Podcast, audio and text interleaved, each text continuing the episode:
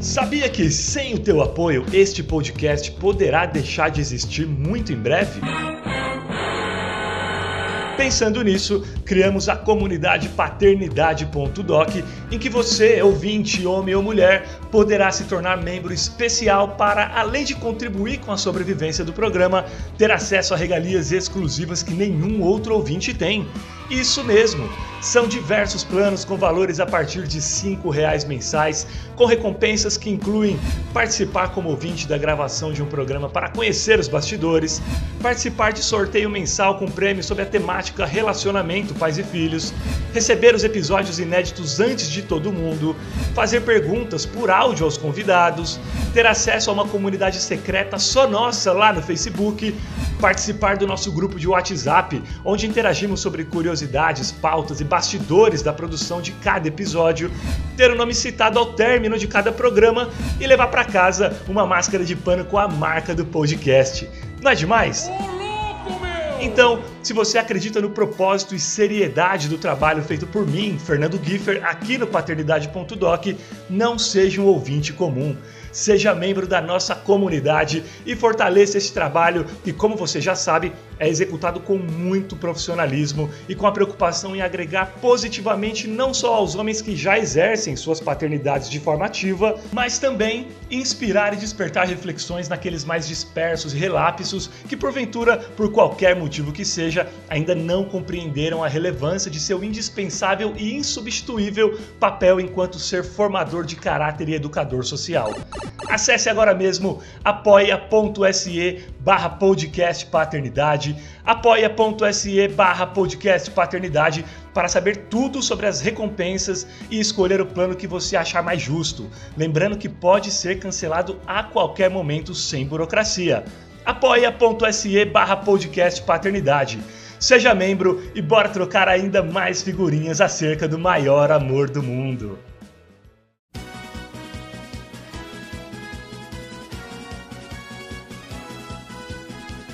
Começa agora, paternidade.doc, com Fernando Kiefer.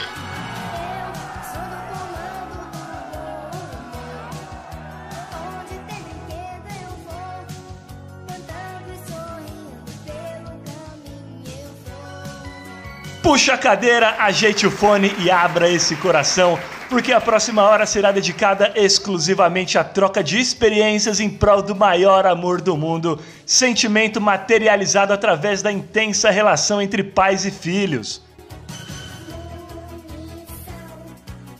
Eu sou o Giffer, papai babão da minha Laís de seis aninhos e meio, e a partir de agora a gente segue juntos em mais um episódio dessa incrível jornada banhada pura e simplesmente pelo amor, pelo afeto, pelo carinho, pela segurança e pela dedicação integral.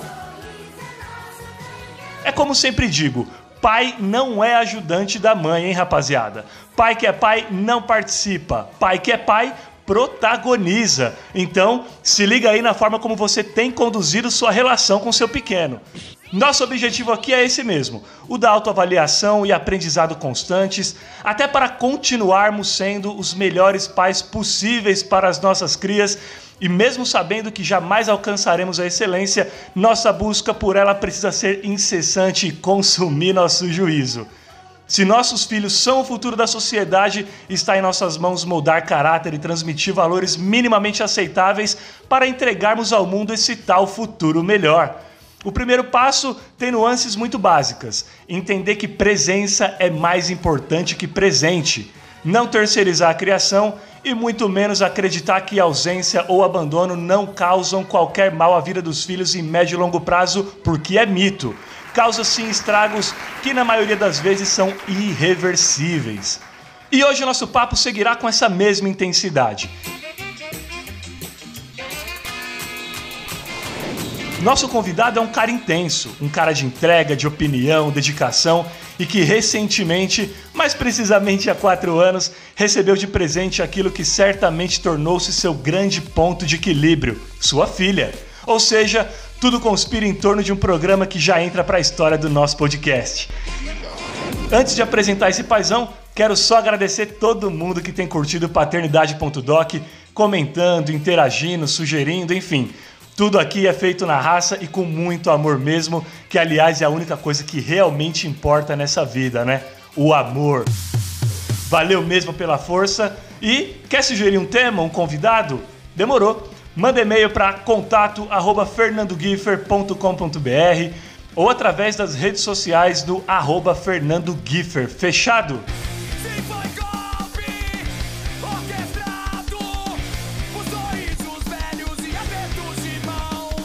47 anos de idade, capixaba de Vitória, cria do skate, vocalista do Dead Fish há quase 30 anos, em que lançou oito álbuns de estúdio, dois EPs, quatro ao vivos e dois DVDs, e é casado com a Giovanna, com quem teve a pequena Alice, fruto dessa união que já bate as duas décadas. Senhoras e senhores, quem já viu esse cara no palco comandando multidões e ostentando seu já clássico e inseparável microfone com fio, não imagina que, quando chega das turnês, ele senta no chão da sala de casa e ali é só mais um entre todas as bonecas da pequena Alicinha, que não faz qualquer cerimônia se achar que deve sim pintar todas as unhas dele.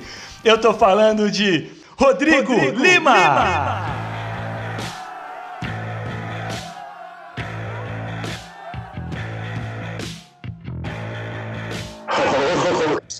Que, que hein?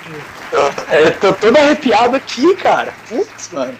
Que introdução, cara. Que coisa maravilhosa. Assim. E, e eu queria abrir o programa agradecendo primeiro pelo convite, cara, porque falar sobre paternidade é uma coisa que eu ainda acho que não tenho tanta segurança. Estou aprendendo, vou aprender ainda durante muito tempo, mas que é muito bom compartilhar, cara. Eu, eu compartilho pouco e acho que a, o teu canal é essencial, assim, para que a gente possa compartilhar essa paternidade presente. Muito legal você falar que é, pai não é ajudante, né? Pai é protagonista. E a gente sabe disso desde o, desde o dia que eu, que eu percebi que ia ser pai, assim, né? Eu descobri que ia ser pai. É, é, é uma coisa pétrea para mim, assim. enfim. Cara, que demais. Obrigado de novo, Rodrigo, por ter aceito o convite. É, desde o início eu já porra, queria trazer você, você já estava na lista. Conversei com você antes de o programa estrear. Você topou na hora, foi super gentil e eu tenho certeza de que vai ser algo extremamente enriquecedor para mim, para você e para todo mundo que está ouvindo. A gente vai sair daqui, tenho certeza de que vai ser uma grande aula para todo mundo.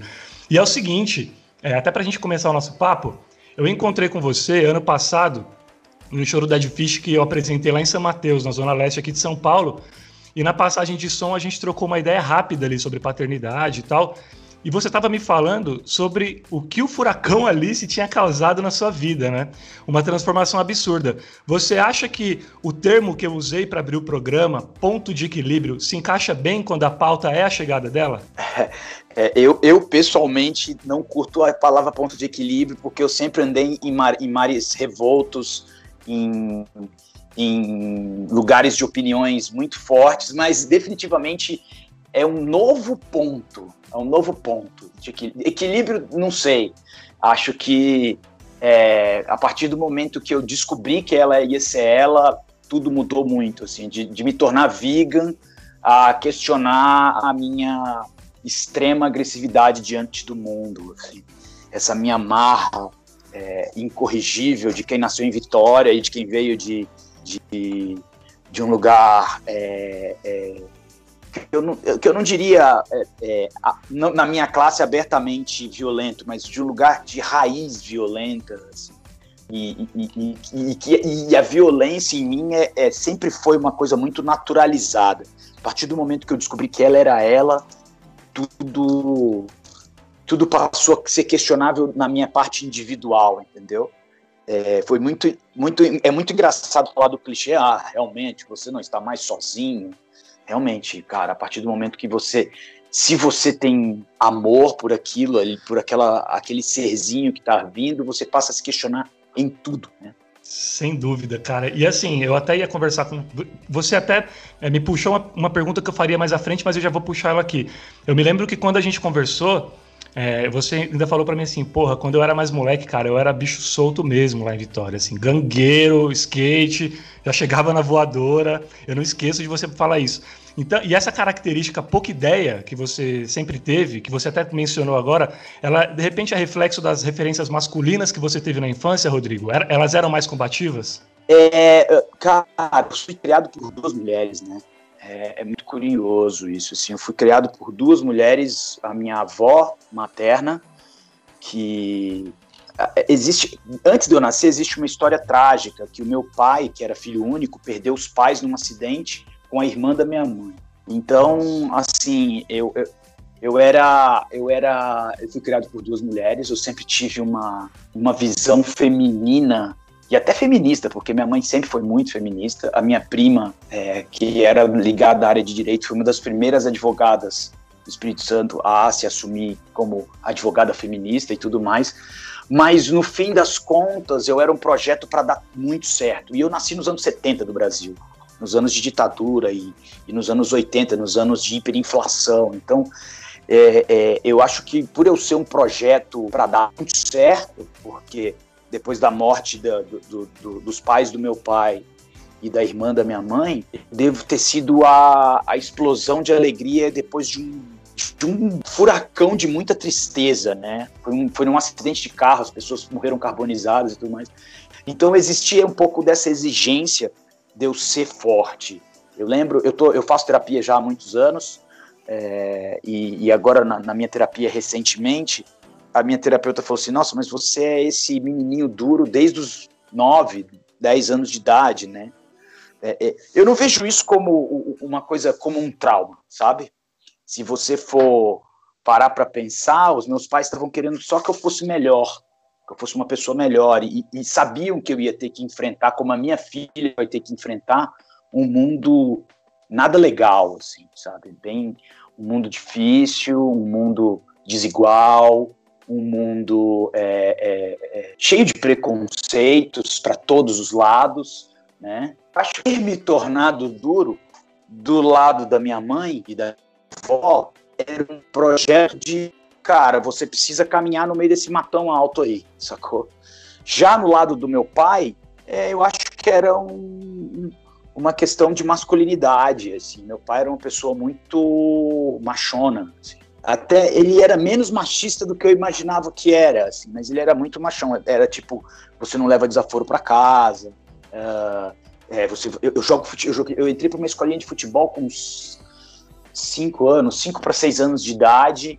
E, e, definitivamente é, eu tinha que ser um lutador, assim, sabe? Também foi um gesto de. Eu, eu acredito hoje muito que foi um gesto de amor, mas me tornou essa pessoa dura, sabe? Essa pessoa é, com uma altivez e com uma, com uma dureza que não é mais necessária, sacou?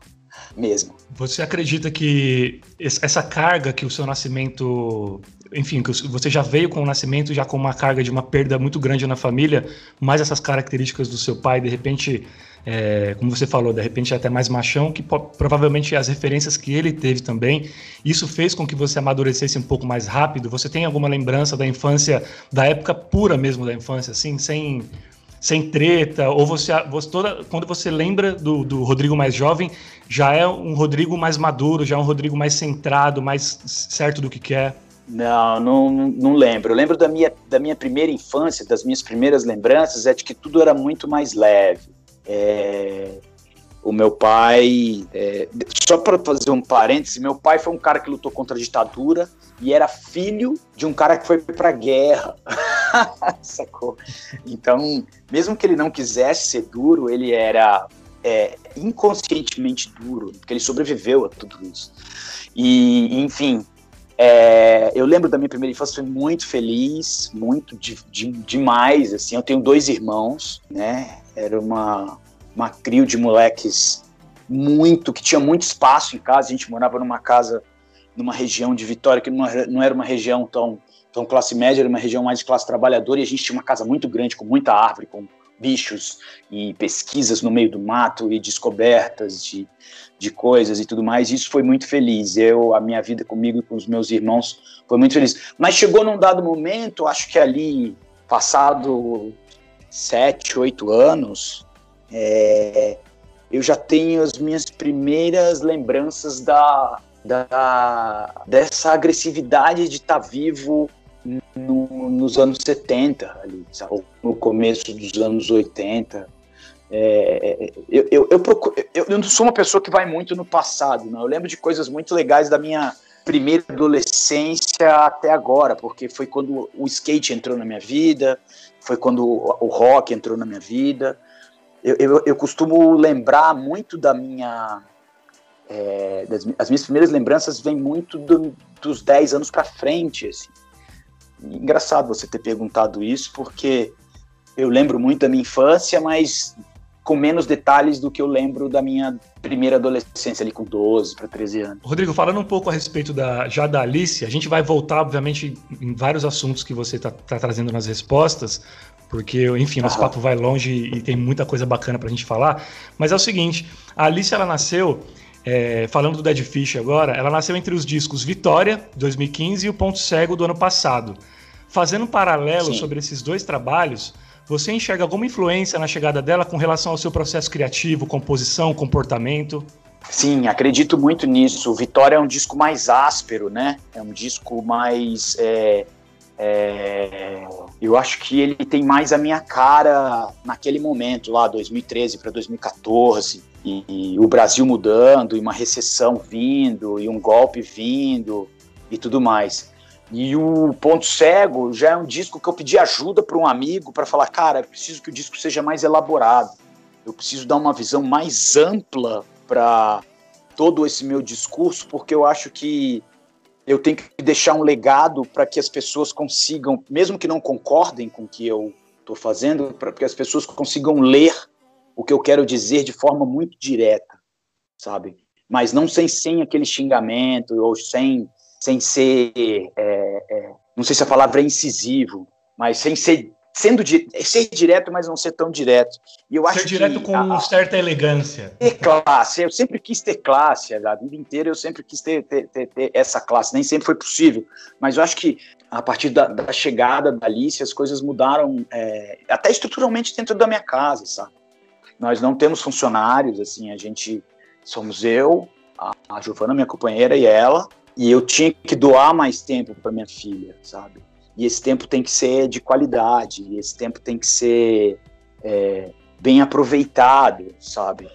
E eu acho que ela, ela ter chegado me fez encarar, por exemplo, eu tive a banda por 20 e tantos anos, como eu, eu abri mão de mim para estar numa banda. A partir do momento, e esse meu senso de comprometimento eu, eu carrego desde muito cedo.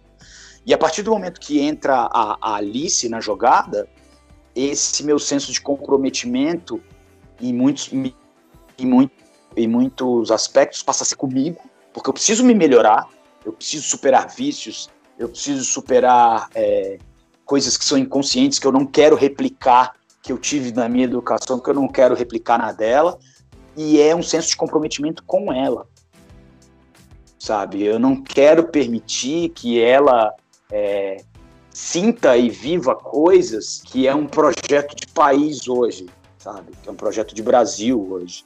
Eu preciso defendê-la de forma muito é, aguerrida, me melhorando, inclusive, é, desse projeto que é minimizar as mulheres, que é tornar é, a vida em comunidade uma coisa muito individualizada, muito individualista, sabe?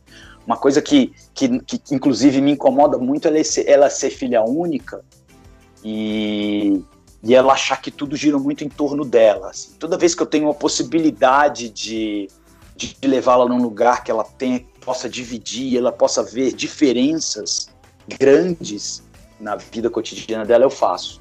Eu faço questão de que ela compareça e veja. Quero entrar um pouco mais no, no ponto cego, Rodrigo, do, o ponto cego que foi lançado ano passado que apesar de você diz, dizer que ele, você, enfim, buscou um parceiro de composição para ele soar até mais com, com mais classe e tal, é, e, e, vocês conseguiram, né, atingiram esse objetivo, mas eu, eu ouço sempre o Ponto Cego e eu vejo que ele tem um discurso muito direto e reto, né, aquele discurso na lata, pouca subjetividade.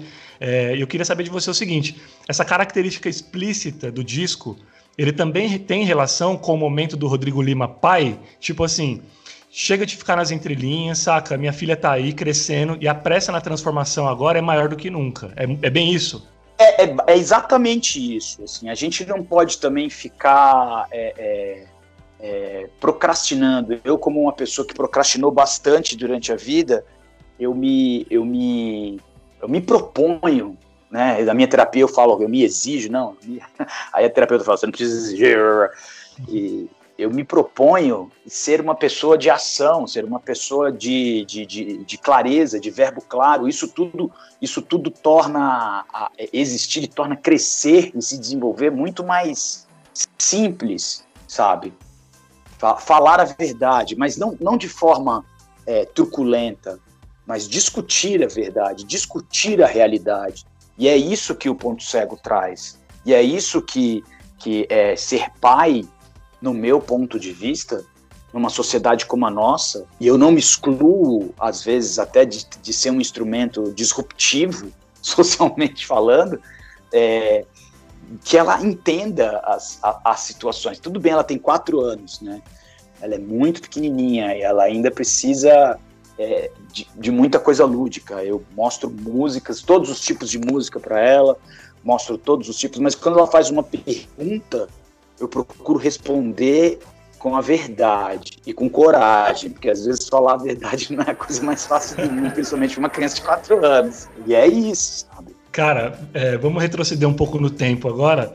É, eu queria saber o seguinte: como foi descobrir que você seria pai? Esse era já um sonho teu e da Giovana? Cara, foram idas e vindas, assim, né? Eu e a Giovana a gente se conhece há muitos anos há mais aproximadamente mais de duas décadas, mas nós tivemos idas e vindas. Assim. Nós somos de Vitória, no Espírito Santo, e nós namoramos ali na adolescência dela, e depois nos separamos, ficamos quatro anos sem nos ver, sem nos vermos, e depois voltamos, depois eu vim para São Paulo, então nós temos uma uma história muito, muito longa, assim, muito, muito. Com todos, pode apostar que todos os sentimentos perpassaram o nosso relacionamento.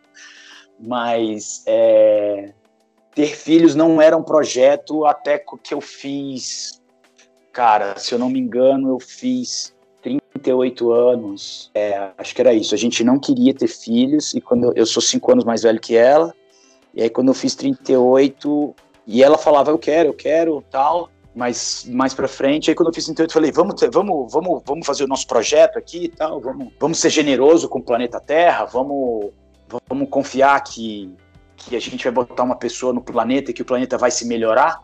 Aí ela falou, putz, não quero, não é, não é a minha, não tô, não quero mais, já me sinto mais velha.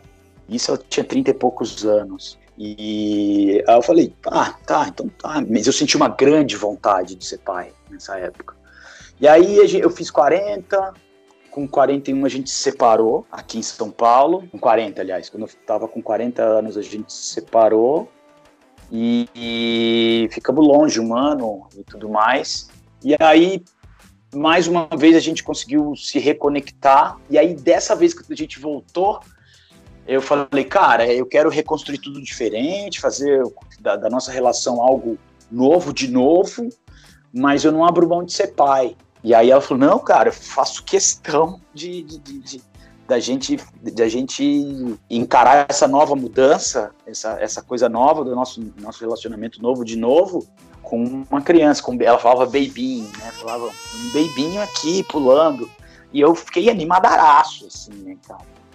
Só que ela usou, ela usou anticoncepcional durante muito tempo, né? E aí eu falei, bom, então para, a gente vai ver o que, que a gente faz e, e a gente vai tentando. Aí eu viajei com ela, ela foi, ela foi viajar, eu fui viajar também, a gente se encontrou na viagem e voltamos, aí dali, de um, dali uns meses tal, tô trocando uma ideia, tal, tal, tal, com ela, ela falou, cara, eu tô achando que eu tô grávida. Eu falei, Ah, meu, que exagero. Não, meu, tem três, dois, três meses que a gente começou a, a isso, né? pode ser, não sei o que, babá. E aí ela ficou muito brava. Assim. E era um dia de manhã e eu, eu sou o cara da cozinha, eu tava cozinhando aqui e tal, blá, blá. Aí ela desceu, foi na farmácia, comprou sei lá quantos testes de, de gravidez. E aí eu tava, eu fui no banheiro, na hora que eu voltei, assim, é, ela tinha ido ao banheiro, eu fui ao banheiro, eu não sabia que ela tinha comprado os testes, na hora que eu olhei, ela tava me olhando, assim, com uma cara, assim, meio de rindo e de, de brava, assim, uhum. com o um negócio na mão, ela jogou o teste em cima de mim, parabéns, viu, você vai ser pai, jogou, jogou o teste em cima de mim, cara. E eu falei, ah, virou uma festa, assim, tal. A forma mais hardcore de descobrir que vai ser pai possível, sim, né? Sim, cara. É, sim, e ela é uma pessoa super calma. De hardcore ela não tem nada, assim. Só que eu, eu não levei a sério. E nessas horas, cara, por favor, ouçam as mulheres, porque quando elas têm essa coisa é, é, é, é, desse sexto sentido que eu acho que, que os homens têm, mas é muito menos aguçado, ouçam porque normalmente é, tá rolando. Sabe? E aí foi isso, quando eu descobri, foi, meu, revolucionário, assim, né? bem esse clichê da revolução mesmo, da mudança total. E aí faz-se planos, sabe? E aí faz, fala-se de coisas. E, e, eu lembro que, como a gente tem muitos amigos que, que tiveram problema é, na, nas, nas suas gravidez, quando ficaram grávidos, a gente falou, cara, vamos segurar essa informação por um ou dois meses, né, cara? Vai que não dá certo, né? A gente tem aí mais quatro, seis semanas para ver se, né, de repente tem um aborto espontâneo. Muitos, muitos amigos estavam tendo, estavam tendo, é, perdendo, né, seus, seus, seus filhos, né, cara? No final das contas é, mesmo sendo só um embriãozinho. E aí a gente segurou Aí quando deu três meses, é, é, eu já tenho um sobrinho, né, que é mais velho que a minha filha, que tem sete anos. Eu liguei para minha mãe, cara, e foi explosivo. Minha mãe mora no Espírito Santo. E eu lembro que foi explosivo, assim, que ela falou, putz, nunca imaginei que você fosse pai, mas já tinha desistido, sabe? Eu fui ser pai com 42, e a Giovana com 37, e a mãe falando, pô, já tinha desistido de vocês dois, nossa, que demais, que lindo.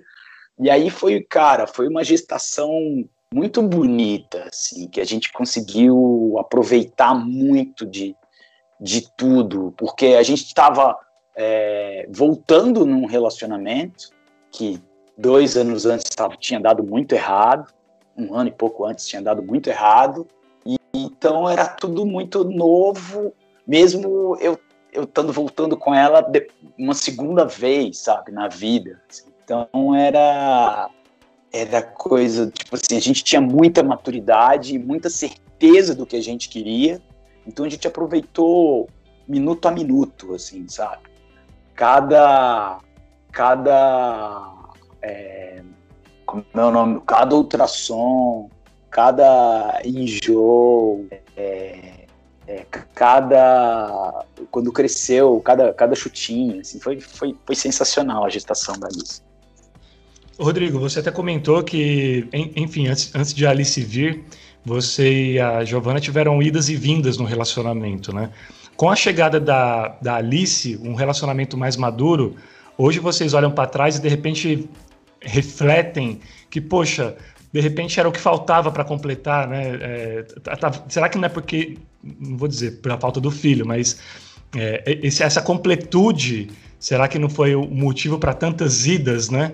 Porque quando a Alice veio, meio que parece que uniu vocês mais ainda, parece que vocês descobriram que tinham algo que era além daqui, né? Para compartilhar juntos. Então, não, não adiantou vocês tentarem de repente se separar a vida queria vocês unidos dentro desse mesmo propósito, né? É, eu sou, eu sou, eu sou muito é, cético e, e, e materialistaço. Eu sou, eu sou uma pessoa que não tem religião. A Giovana também não, mas é, a energia, isso eu acredito muito em energias, porque eu sou um vocalista de banda e quando eu subo num palco eu, eu entendo a energia do local e entendo a energia da banda, eu sou, eu tenho essa porosidade, essa sensibilidade de energia.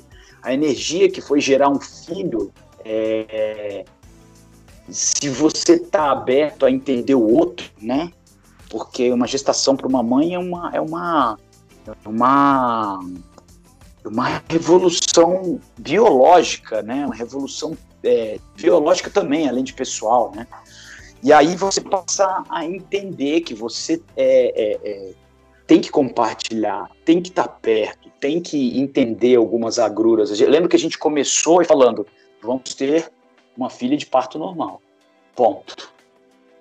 É uma revolução, nós não vamos, não vamos nos submeter ao sistema, e o sistema é o sistema das cesáreas. Ponto. Não vamos fazer uma cesárea. E aí, para a gente se empoderar disso, para a gente buscar é, é, é, essa coisa, a gente, meu, baixava coisa no, no, na internet, via filme no YouTube sobre paternidade, sabe, sobre ocitocina. A gente chamou uma, uma doula, que é a Fernanda, que ajudou, inclusive, no parto, que inclusive eu não estava, né? Essa é a parte trágica, porque Alice é uma criança prematura de 36 semanas e eu tava, tava na estrada com a banda, eu perdi o parto. Isso é, é trágico e, e, e pesado para mim, inclusive. Mas, enfim, é, toda essa, essa, essa coisa de se empoderar nos uniu muito e e, e, numa sociedade como a nossa, que é extremamente individualista, a gente começou a perceber que a gente tinha que ser comunitário, grupo mesmo, assim é, contar com, com a ajuda de mais gente, ouvir as pessoas, ouvir, ouvir as pessoas de forma racional, né? Não ficar acreditando, por exemplo, a primeira é, obstetra falava, não, você vai ter um parto normal. Aquela, aquele papo da, da, da, da medicina brasileira, não, a gente vai ser um parto, normal até que seja possível. Quando, na verdade, o que todo, todo esses caras do sistema médico brasileiro querem é uma cesárea, que é um negócio mais custoso e que ele vai receber mais, né? Tem toda essa coisa do capitalismo também. Enfim, aí a gente na primeira a gente discutia e conversava e chegava a pontos de vista, então a gente foi foi andando junto. Não só nós dois, nós dois muito fortemente, mas existiam outras pessoas no entorno que, que, que deram muita muito suporte bom, tanto intelectual quanto emocionalmente, sabe? Minha mãe, minha mãe que, que, que era mãe de três filhos, estava é, sempre trocando uma ideia, sempre conversando com a Giovana, sabe?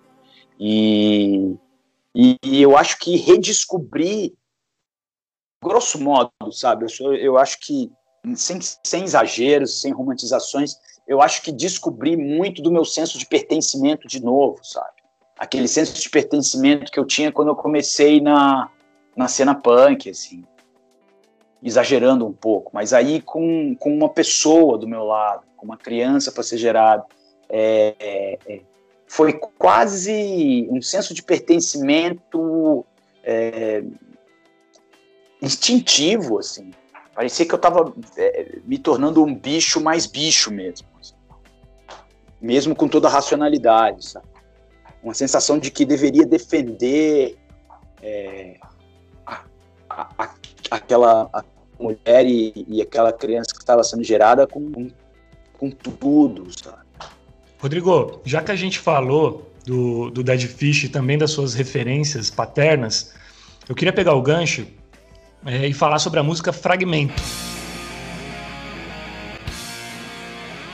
Que é um soco na boca do estômago que tem pouco mais de um minuto Tá no álbum Sonho Médio de 99 e ela tem tudo a ver com o nosso papo, né?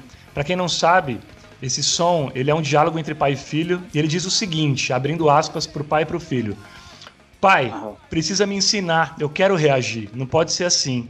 Filho, eu vou te ajudar, vamos sentar e orar, tudo vai melhorar. Mas não se esqueça de comungar e sempre acreditar, você precisa subir ao céu. Pai, eu preciso entender tanto sofrimento e tanta provação. Por que deve ser assim? Filho, essa vida é passageira, é melhor ignorar, se preocupe em se salvar. Porque, pois, né, o paraíso te espera, vive e obedeça, você não vai se decepcionar. Fecha aspas desse pai e desse filho. Ou seja, há uma súplica por parte do filho em, de alguma forma, lutar por ideais que vão além do oferecido pelo sistema, pela sociedade. Ele quer mais, né? ele sabe que merece muito mais e quer ouvir de seu pai, sua principal referência, que o seu pensamento faz algum sentido, que é que, aquela coisa do reagir é necessário para transformar, que o todo também é deles por direito. Por outro lado, o pai ele insiste na retórica do meio que a gente tem o que merece mesmo, né? Que eles precisam se apegar com a religião, sentar, orar, é, se preocupar, é, se preocupar com a chamada salvação. Né? Uhum. É, aí, aí, ele coloca que o melhor é ignorar, né? Melhor é ignorar essa, entre aspas, rebeldia, meu filho, porque a vida é passageira. E é aquilo. Enquanto o filho esbraveja pelo direito à totalidade, o pai ele acredita que é preciso se contentar com um fragmento. Rodrigo, eu viajei muito na leitura dessa faixa. Fala pra gente Sim. sobre ela. É, eu nunca quis botar essa faixa como clareza, como um, um diálogo só de pai e filho, sabe? É, é, tem também o diálogo de um, uma pessoa que tem a sua crença é, é, estremecida e que vai buscar na pessoa que ele mais confia, que é o pai dele, e, e, e aí na figura de um Deus ou de um quase Deus, é, um conselho, e esse conselho é um mau conselho, no meu ponto de vista. Oi, filha, tudo bem? É... Tá babando aí, né? Não, ela passou aqui, veio pegar um rango, passou aqui do meu lado. Enfim, e é um mau conselho, sabe? E é assim, é... até que ponto você tem que repetir hábitos e a cultura de um lugar que você vê tanto sofrimento e tanta provação, e para que você seja tenha uma estrutura é, você tem que fingir que nada está acontecendo, sabe? Então é o rompimento de um filho com o pai, é a perda da crença do, do menino católico com o seu Deus é, é, é, com o seu Deus é, de castigo, de medo, de, de resignação num nível submetedor, assim, né? Num nível de meta minha regra que você vai ficar bem, sabe? É, é, é um ato de, também de libertação, sabe? Você é, passar a entender que uh, é importante você se doar, é importante você se, se ser melhor do que o cara da, da sua geração anterior. Isso não é uma não é uma uma, uma regra, né? não é uma coisa máxima, assim. mas é importante que de uma geração para outra exista uma mudança, que essa mudança nem sempre vai ter apoio de quem te, te, colocou no mundo, sabe? E é exatamente o que eu não quero ser com a minha filha. Assim. Ter que ela me questionar sobre alguma coisa, eu vou querer saber qual é o argumento dela, sabe? Não que eu, que eu, que eu vá é, é, facilmente ceder a, a, ao que ao que eu acho melhor para ela, mas eu sempre vou ouvi-la. Eu sempre vou vou dar voz a uma pessoa que é, tem que se tornar melhor do que a gente, né? Tem que se tornar melhor. Eu, eu pessoalmente acho que sou um pouco melhor do que o meu pai, e eu acho que meu pai pensava que era um pouco melhor que o pai dele. Essa, essa canção, a Fragmento, que é a música que eu, que eu ouço há muito tempo, eu fiz essa. Enfim, eu meio que peguei na, na literalidade dela, né? Do pai e do filho mesmo. Ah, tá. eu, eu achei. Eu, eu imagino, eu, eu tenho como mensagem dela essa coisa da alienação religiosa que segue e se perpetua, mas que também começa a ser confrontada pela molecada que está chegando. Né, essa coisa do, do, do, de ser combativo também. Você vê a juventude assim hoje, contestadora, como já foi também nos anos 80, por exemplo? Uh, eu acho que a juventude brasileira sempre foi muito violentada, né? Sempre é, é, sofreu muita violência aqui no sul do mundo. E eu aprendi isso com alguns amigos meus de Salvador. Quando um dia fiz uma crítica falando mal do povo brasileiro e eles falaram cara você não sabe o que é ser preto no gueto na Bahia e o quanto que a gente luta há quanto tempo. Entendeu? E aí eu botei a mão na cabeça e falei putz é, é isso né? É, é cada um com as suas com suas, com suas vivências e com suas formas de, de encarar as coisas. E onde a gente estava mesmo? Desculpa. Minha filha passou de novo aqui. Não, não, tava perguntando para você se, a, se essa juventude atual também é contestadora ah, nessa, nessa questão de não, não ceder à alienação religiosa, enfim. Não, a gente vive hoje num pa país pentecosna, pentecos, penteconase, né? Uma mistura de pentecostal, pentecostalismo com o neofascismo, né? Isso está em voga, isso está em, em, em, em, vigência nesse momento. Vi de a, a criança de 10 anos que, que foi violentada sistematicamente por anos e que um monte de, de fanático religioso foi na porta do hospital tentar impedir um, um aborto. Né? Violentá-la novamente, então, né? É, é violent, exatamente, violentá-la novamente e novamente, né? Porque essa criança ela vai, vai, vai viver essa violência até o fim da vida dela, mesmo que ela se trate muito. Assim.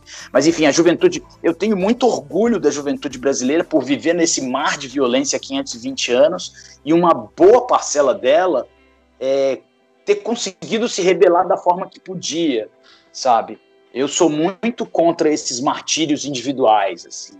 Eu sou muito contra é, é, é, ser, ser, ser Marte, mas eu sou muito a favor de, de uma juventude organizada coletivamente e sou muito a favor de uma juventude questionadora e que consegue jogar o jogo é, de enfrentar a, a, realidade posta e de enfrentar tudo é, é, de forma com a agressividade que a juventude tem, né? Que é normal da juventude, mas com inteligência, sacou? Acho muito importante. Eu acho que a juventude hoje ela é muito valente, agora sendo o tiozão da é, baby boomer, que sou, né? Eu descobri que eu sou baby boomer esses dias, assim, achei bizarro. Achei que baby boomer fosse só gente que nasceu depois da Segunda Guerra. Mas existem gerações de baby boomers. Eu, como um baby boomer, falo que a, juventude está muito é, valentona e cheia de verbo bonito na internet, assim. E ela tem que estar tá na rua é, com esse verbo bonito, com essa valentia, e não só com o seu grupo, só com sua bolha. Tem que estar tá com todo mundo que quer fazer a diferença, que quer fazer mudança. Entendeu? Eu vejo hoje uma juventude com muito poder de informação, mas pouco poder de mobilização, como eu tive ali na, na época do, do impeachment do Collor, sabe? Eu tive um poder de mobilização que foi muito interessante ali no, no começo dos anos 90. Quando, aí quando eu formei banda e tudo mais. Aquilo, de certa forma, foi um start para você, Rodrigo? De repente, eu preciso fazer algo e, e, e aí você teve esse start de utilizar a arte, de repente, para canalizar essa energia, canalizar essa, essas ideologias? Ah, lá atrás, no começo, é, eu, na minha casa sempre falou-se muito de política, né? As pessoas... É, era como... É, falar de política é como falar de cinema, era como falar de futebol, era como falar de, de música, sabe? E, enfim, eu já tinha um certo direcionamento, mas ali depois da Collor e da, e da, e do, e da saída dele, a gente sentiu que tinha muito poder, né? Que a gente tinha, é, eu era muito garoto e eu senti que tinha um poder ali muito represado e que poderia ser usado a partir dali, sabe? Foi, foi bem interessante. E ali eu formei minha banda, né? Formei minha banda. Pessoal, essa música Fragmento do Dead Fish, que a gente acabou de bater um papo, vocês encontram na playlist paternidade.doc que eu montei no Spotify só com canções relacionadas à paternidade. Então depois sigam lá e dá um confere porque, porque tá muito legal, tá demais. A gente falou de oh, fragmento. Oi? Vou, vou ouvir. Vou ouvir, oh, vou ouvir. Ouvi lá, ela tá bem eclética, hein? Não, Mas eu gosto. Fragmento tá eu lá. não sou fundamentalista do punk, não, muito ao contrário. Ouvi de tudo a minha vida inteira. A gente falou de fragmento, que, como eu falei, né, na minha ótica, ela aborda um pouco a religião enquanto ferramenta de alienação. E você, Rodrigo, é ateu. A ideia é manter essa parada de religião também distante da Alice? Como funciona isso para vocês? Porque sempre tem aquele parente, né? Ai, tem que batizar, ai, tem isso, tem, tem, a, é, tem as superstições e tal. Como que vocês é, sei lá, blindam ela de certa forma da religião hoje, porque se vocês não são, né, religiosos? Não, a gente não blinda, cara. A gente não blinda, né, de jeito nenhum. As escolhas são dela. Ela, ela, eu sou vegan e ela não é, sacou? Ela não é vegan. E, mas assim, é, a gente não é uma família que fala. Ela é, é, inclusive, ela é batizada na Igreja Católica, porque o meu melhor amigo é, o Roberto, que é o, que é o padrinho dela, falou: se vocês não vão batizá-la, eu batizá-la e, e é isso. Tô, só me falar. Aí a gente foi, batizou, eu falei, mas eu escolho o santo. Eu escolhi São Francisco de Assis, que era o, o santo dos, dos bichinhos, né? Do, do respeito aos animais e tudo mais, e a gente batizou ela. Só que, cara, ela nunca ouviu falar de um de, de um, um Deus, uma, um, uma, uma entidade maior assim dentro de casa. Tanto que esses dias, é, quando a gente, quando ela nasceu, ela tinha, a gente tinha uma moça que vinha aqui cuidar dela um pouco, porque quando eu ia para a estrada, a Giovana trabalhava muito e trabalha muito, e ela é super católica, né? Aí, por exemplo, ela perdeu o avô o ano passado. E aí a gente tentou explicar a morte para ela. E eu, eu, expliquei da forma assim, cara, o vovô ele não existe mais. Eu e a minha racionalidade, né? O vovô ele não existe mais. E é o seguinte, ele tá em algum lugar, ele se transformou em alguma coisa. Provavelmente ele é uma estrelinha que tá ali no céu. Ah, que legal! Ele é uma estrelinha que tá ali no céu. E mostra o vovô, aí mostra o vovô, tal, tal, tal. Aí esses dias a moça veio e falou assim: é, o seu vovô, é, o seu vovô tá com com com o papai do céu. Aí ela riu, olhou e falou assim: não, Su, Su, é Sueli, não, Su, é, o, é, o vovô era o papai da minha mãe, não tinha outro papai. Bugou então, a cabeça da mulher. Não, e, e, e, a cabecinha dela também. Eu não quero deixar ela alheia a algumas mitologias. Eu acho que até faz falta mesmo, até para conseguir explicar umas coisas que para ela, sabe, não não passam pela racionalidade, assim, não passa por esse, esse meu materialismo, essa coisa. Sinto falta de alguma de alguma mitologia e de algum é, é, é, é de alguma crença em algo é, eu não gosto de falar maior, crença em algo além, sacou? Mas é, a gente nunca falou de, de para ela, né? Então ela cria a própria mitologia dela. É muito engraçado ela falando de quando ela morava na Lua. Sacou? Eu acho que em famílias religiosas isso não seria nem tão permitido, sabe? É, ela falou esses dias, ah, eu morava na Lua, papai. Eu falava, nossa, sério, filho? É, eu tinha um cachorro e lá a gente fazia comida e eu conseguia ver vocês lá de cima da lua. Sempre vi você e a mamãe lá de cima da lua. É muito louco ela Caramba. criando a, a, própria mitologia, sabe? A própria. É... E eu não quero secar isso nela. Eu não quero matar isso nela. Eu quero que ela viaje e vá onde ela quiser com, com, as, com as ideias dela, sabe? Só que é, ela não tem essa, essa ideia também de, de, de, de, de que a própria música Fragmento fala que é, fique aqui, que aqui você vai ser salvo, ou seja, não viva o que você tem que viver. Isso é o meu ponto de vista de ateu, tá? Não viva o que você tem que viver no mundo, no aqui e agora, porque você já tem uma garantia de, de, de vida lá na frente, sabe? Só que, cara, eu tenho amigos é, é, budistas, tenho amigo meu, meu melhor amigo é católico, sabe? É, tá mexendo na caixinha do gato, será que vai tá fazendo barulho aí? Não, vamos seguir, tá tranquilo. Tá. E a gente se, se respeita master, assim, sabe? Claro que eu sempre sou o, o, Zé chatinho debochado, sabe? O ateuzinho babaca às vezes, assim. A Giovana até fala, ai, Rodrigo, como você. Mas meus amigos estão acostumados, assim, sabe? Aos meus questionamentos, a, minha gozação quanto a, quanto a, a, as crenças deles, assim, fala assim, ai, Rodrigo, eu sei que.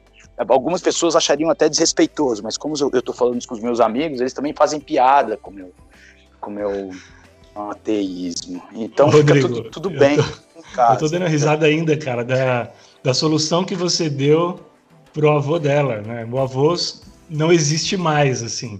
E aí Sim, você encontrou é. a estrelinha. Cara, você uma, uma sugestão para 2021, você montar um, chamar o Marcão, chamar o Rick, o moderno, é. Dead Fish só para crianças. Cara, gravar um disco com sabe, as dica, dicas do Rodrigo. Dicas, dicas, dicas ateístas iconoclastas do tio Rodrigão. Vamos estragar a.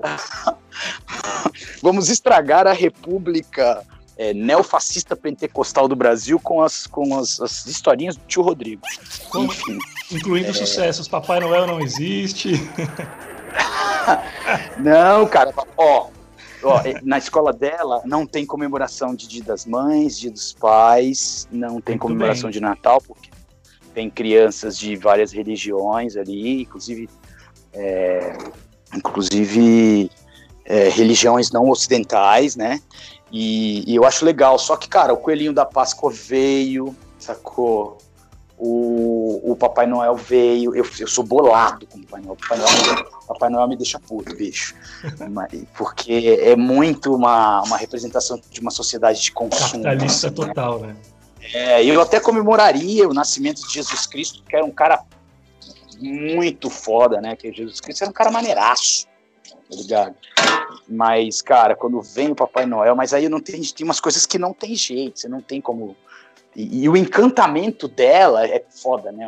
A sociedade de consumo sabe vender muito bem, pra, sabe cooptar, né? Uma criança, assim, a inocência de uma criança, assim. E a primeira vez que ela viu o Papai Noel, nego, mano, é, é, é, eu, eu fiquei emocionado, assim. Eu fiquei emocionado. E eu falar, pô, esse velho desgraçado que tá sendo pago por essa porra desse shopping, sacou? Tá pra fazer vender presente, tá aqui minha filha mega emocionada. Ô, Rodrigo, você tá falou. rolando aqui. Desculpa te interromper, perdão, fala aí.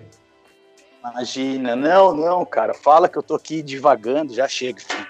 Você tá mexendo na caixinha do gato com ela e depois manda ela dar um beijo pro, pros ouvintes aí. É, você comentou lá, lá, no início. Você comentou lá no início que ela, querendo ou não, ela já vivencia aquela adolescência da primeira infância, né? Já um pouco tem aquela, aquela coisa do é meu, não empresto, é, tem que ser do meu jeito e tal. Você enxerga um pouco de Rodrigo Lima nela? Assim, quando você era pivete também não. ou não? Não, eu era mega quieto. As pessoas acham que eu era o que eu sou hoje quando era criança. Eu era uma criança muito quietinha, cara. Eu era uma criança muito de boinhas, assim, muito de ouvir, muito observadora. Né? Eu devo ter tido a minha adolescência da, da, aos quatro anos, mas não foi essa porrada que eu tô levando todo dia da minha filha, não, cara. Porque, na boa, tem, tem dias assim que a Giovana fala assim: vamos parar vocês dois aí, hein? Sacou? Que ela começa a argumentar comigo e eu começo a argumentar com ela, véio. e parece que a criança de quatro anos desaparece, né, cara? E aí é que é a hora da, de ter uma construção é, de um Rodrigo melhor, assim, sacou? Porque aí eu trato ela com uma, uma retidão, que aí, depois dos 10, 12 anos de idade, eu fui virar o demônio. Assim, um demônio mesmo, assim. Imagina uma coisa brutal que uma criança de 10 anos possa fazer, eu fiz. Tá? Enfim. É, e, e aí é, uma, é hora de você se melhorar, sabe? De você entender. E, e, e a, minha, e, a, e a Giovana é psicóloga, e aí ela fala assim: olha aqui, não, filha, ó, isso aqui, você que cortou, você que comeu. E por que, que você não tenta? Aí ela fala: ah, é, mamãe, tá legal. E aí, por exemplo, agora tá quase chegando o horário do jantar. Cara, eu sou vegan, eu não vou botar um monte de porcaria no prato dela. Então eu boto batatinha, abobrinha, faço arroz integral, sabe? Boto um repolho ali, tal, tal, tal. Aí ela olha para mim e ela fala assim: só vou comer o arroz. Cara, aquilo me deixa num nível de, de, de, puto da cara que eu olho para. Aí aparece o, o pior, o meu pior, mas que depois eu eu retrocedo, tento conversar. Então é uma revolução não só para para ela, sabe? Eu aprendo todo dia, o tempo inteiro. E aí eu falo para ela assim: ah, você quer comer só arroz? Come só arroz. É isso aí que tem, é nós. Senta aqui, se você quiser comer, você come. Se você não quiser, você não come. e não é por aí, sabe? É sentada, Papai tá de mal, né, meu? é, não, puta, baita cara chato, baita pai chato, assim. Mas enfim, eu, eu, eu, aprendi muito, assim, e aprendo e vou aprender, eu tenho certeza que vou aprender, assim. E eu definitivamente vejo nela, com quatro anos, um Rodrigo de 12, assim. Caramba! Ô, Rodrigo, no episódio 2 do podcast, eu abordei com dois pais o tema machismo e ma masculinidade tóxica na infância, em como lidar e tudo mais. Talvez até pelas suas influências, as influências que você teve pela época da, da, da, sua infância, ali nos anos 70, 80, mesmo sendo um cara que brada por progresso há muito tempo, essas características chegaram a ser parte da tua vida, cara? Ser, ser macho, tóxico e machão? A, a coisa do, da acho... masculinidade tóxica, até de você depois sofrer com isso. Pô, meu, eu quero brincar de boneca, saca? Não poder chorar e essas. Não, isso. eu, tudo isso. Você tá louco, cara. Eu vivi tudo isso. É, filho meu não brinca com boneca. Meu pai falava isso. Minha mãe não ligava, não. Minha mãe era artista plástica, cara.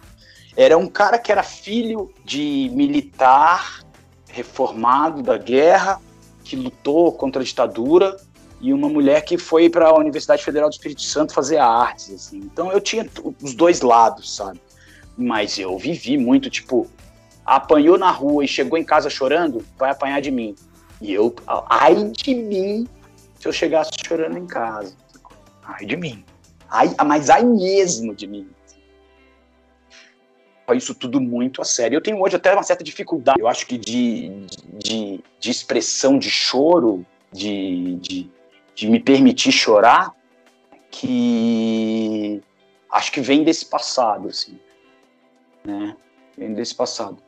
E ter a Alice me fez perceber isso muito mais. Muito mais mesmo, assim, de verdade. É, deixa eu ver mais algumas coisas. Tinha, eu lembro que quando eu era criança, eu, eu, eu sofria muito em perder no jogo quando meu pai estava vendo. E não tinha problema nenhum, né? Não tinha problema nenhum, e isso me, me afetava.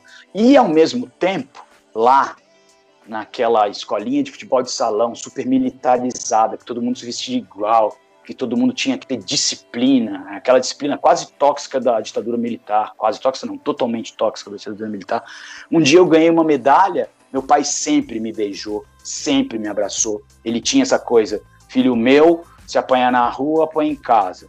Filho meu, não usa roupa é, é, parecida com de criança, sabe? Vai usar a, a, a, paleta masculina de cores da época. E, cara, eu ganhei a medalha, eu lembro do meu pai, que era um, um carinha baixinho, branquelo, é, barbudinho, com uma cara meio de, de, de, de, mafioso da, da camorra, assim. Ele vinha sorrindo, me dá, me dá a, a medalha, isso na frente, sei lá, de 400 crianças com 8 anos, assim. Ele me dá a medalha, sorrir, me abraçar e me beijar em público. Fernando, ele me beijou em público. As pessoas fizeram. Eu, eu tomei uma vaia, tá ligado? Qual, qual, mas Porque qual foi o seu, sentimento naquele momento? O meu sentimento, meu coração explodiu de felicidade, sacou? Eu fiquei baita envergonhado diante, diante da, da, da, diante da situação. Mas, cara, nenhum pai tinha feito aquilo até aquele momento. Já tinham várias crianças recebido o raio da medalha e chegado lá de forma quase militarizada e muito obrigado, meu pai. Meu pai abriu um sorriso, me abraçou e me beijou. Cara, um beijo numa criança nos anos 70, na frente de uma escolinha de futebol de salão, no meio de uma ditadura, num clube de pessoas extremamente conservadoras do Espírito Santo, é, é uma, era uma explosão de, de, de, de, de paradigmas dilacerados, né? De rebeldia, cara. E eu fiquei muito feliz, assim. Eu lembro que eu sentei na cadeirinha depois, olhei para um amiguinho do lado, aí o amiguinho rindo assim: Seu pai te beijou. Eu falei: Putz, beijou. E eu tava muito envergonhado, mas muito feliz. Eu me lembro disso como se fosse hoje. Assim. Então é isso, sabe? Eu eu tive uma relação mega complicada com meu pai, por conta das, das máximas dele, por conta também do, do que ele viveu da, da, da cultura dele. E, e, eu tenho até hoje, é, talvez, é, é, é, reflexos disso, mas ele também era uma pessoa que amava do jeito dele, sabe? Então, ele se foi muito cedo, com 49 anos, era uma pessoa super dura consigo e, e órfão, e deixou um monte de, de, fez um monte de coisa errada na minha educação, mas eu amava profundamente ele com todos os defeitos que ele tinha, porque eu tinha certeza que com todos os preconceitos, com todas as, as, dores que ele tinha, com todos os erros que ele teve comigo, porque ele era alcoólatra além do mais, é, é uma pessoa que me amava profundamente. Então eu, eu fiz terapia, aprendi, não é nem perdoá-lo, porque eu acho perdão uma palavra muito cristã, eu aprendi a vê-lo como uma pessoa do seu tempo e que me amava profundamente, do jeito dele.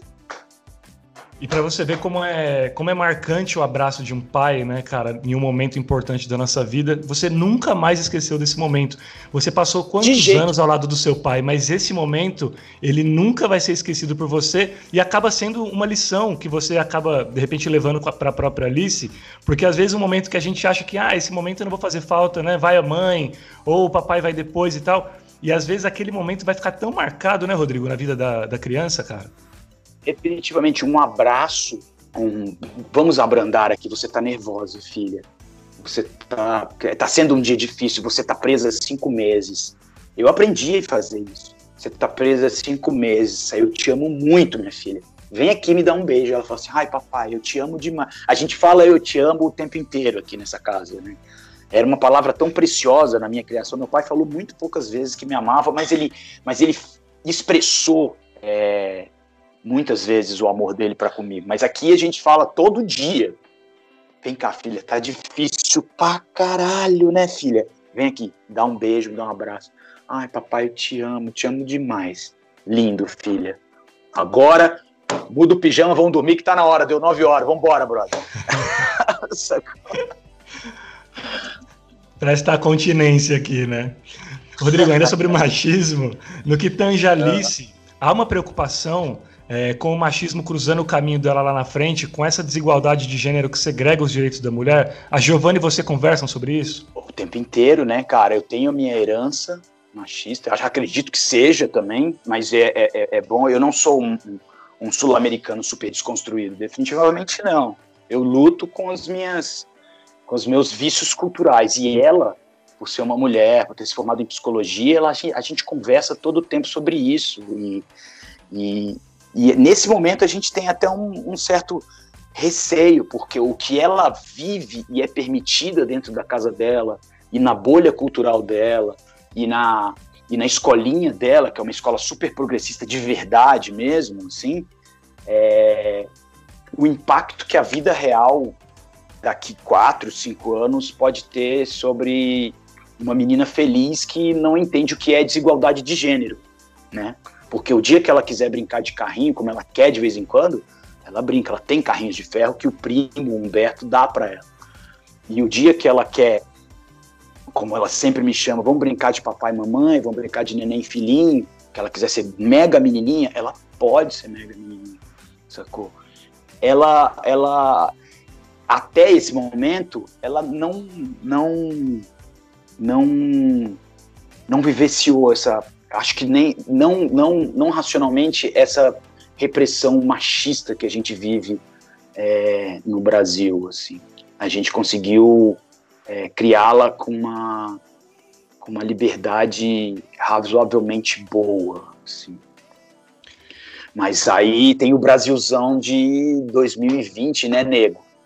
Tem o Brasilzão que, que abomina mulheres que falam de direitos iguais, tem o, o, o mundão aí que é, paga uma fração do salário que pagaria para o homem para uma mulher. Isso não só no trabalho, sabe?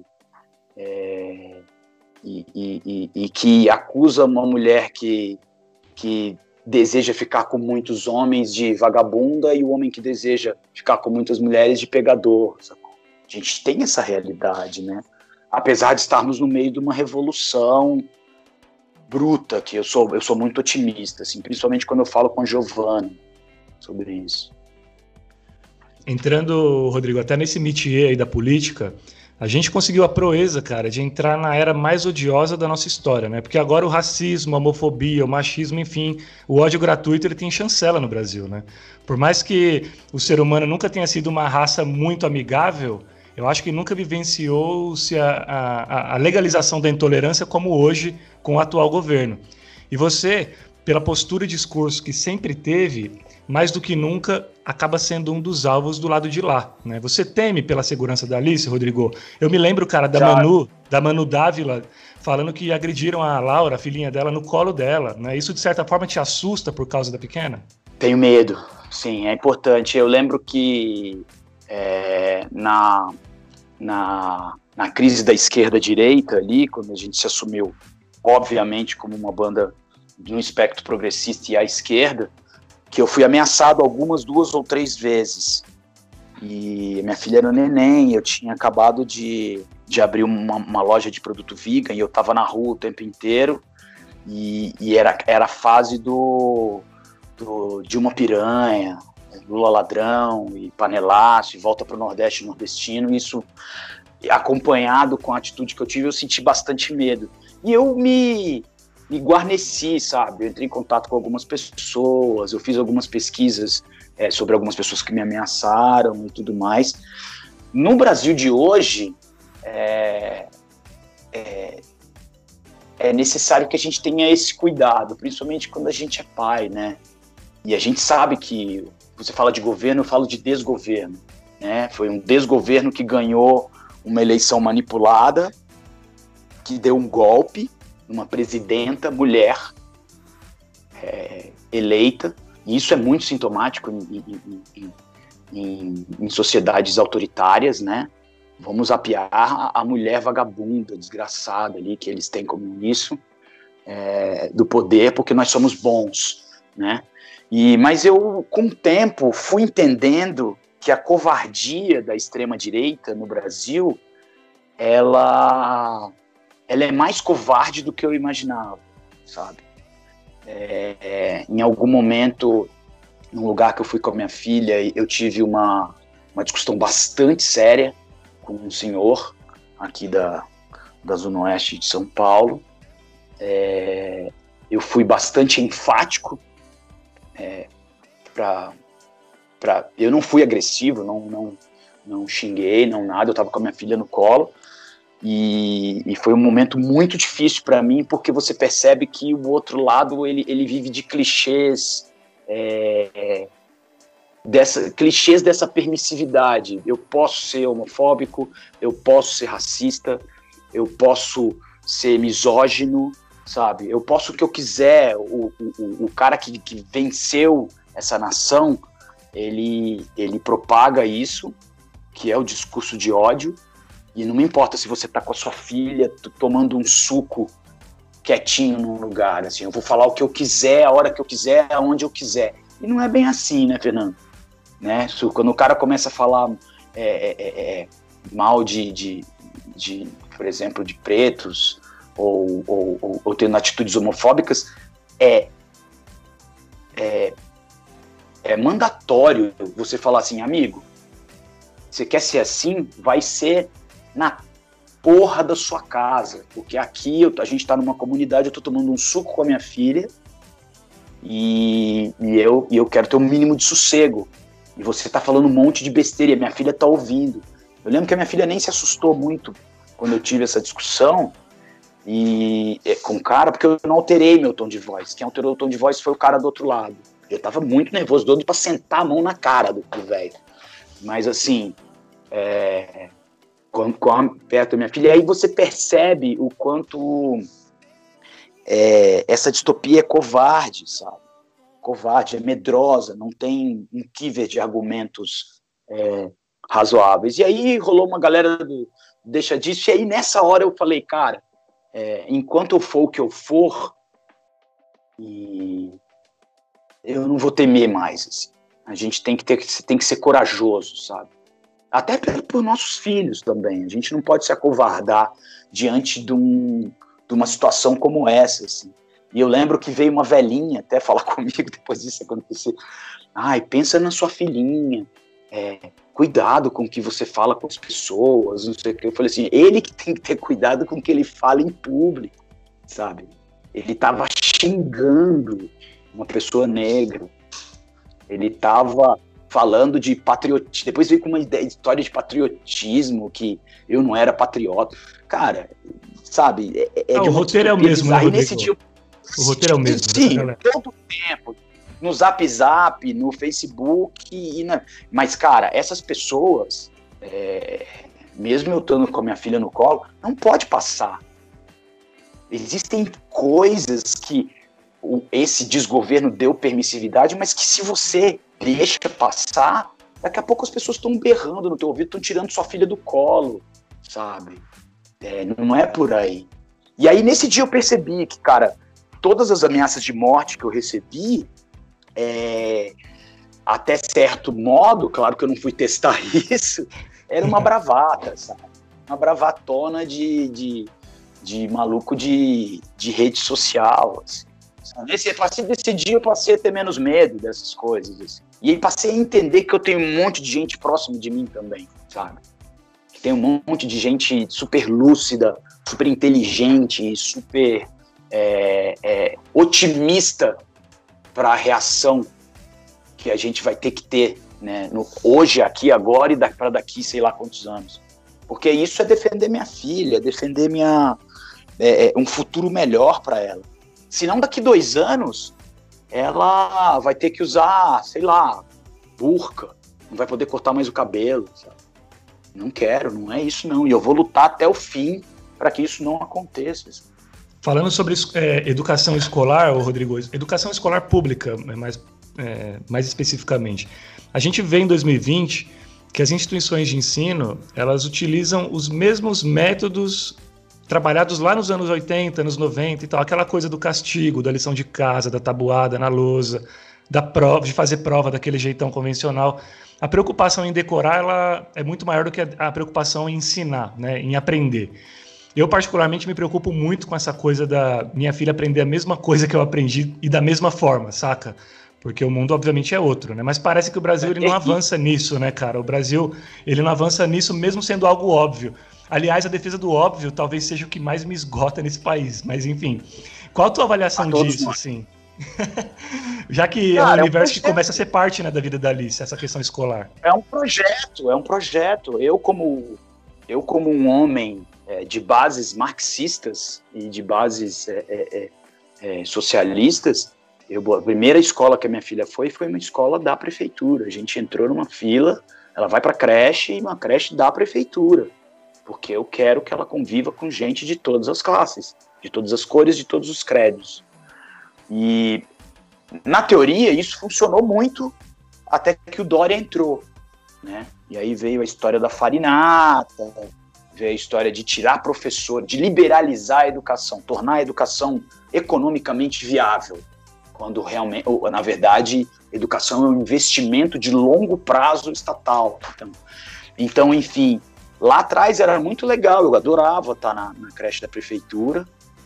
Aí quando entrou o Dória, a gente começou a sentir, né, cara, que a coisa tava pegando, assim. Então, um dia que...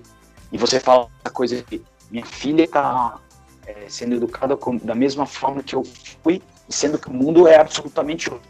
Isso é um projeto de atraso, né? Manter um país sem educação por 520 anos eu esqueci quanto tempo que a República tem, e é a responsabilidade da República, de uma República decente, é, da educação para a sua população, é um projeto de manter a gente ignorante, manter as massas na boçalidade. Assim. E foi aí o momento que eu tirei a minha filha da, da creche da prefeitura e fui buscar um colégio é, e, e eu, eu, eu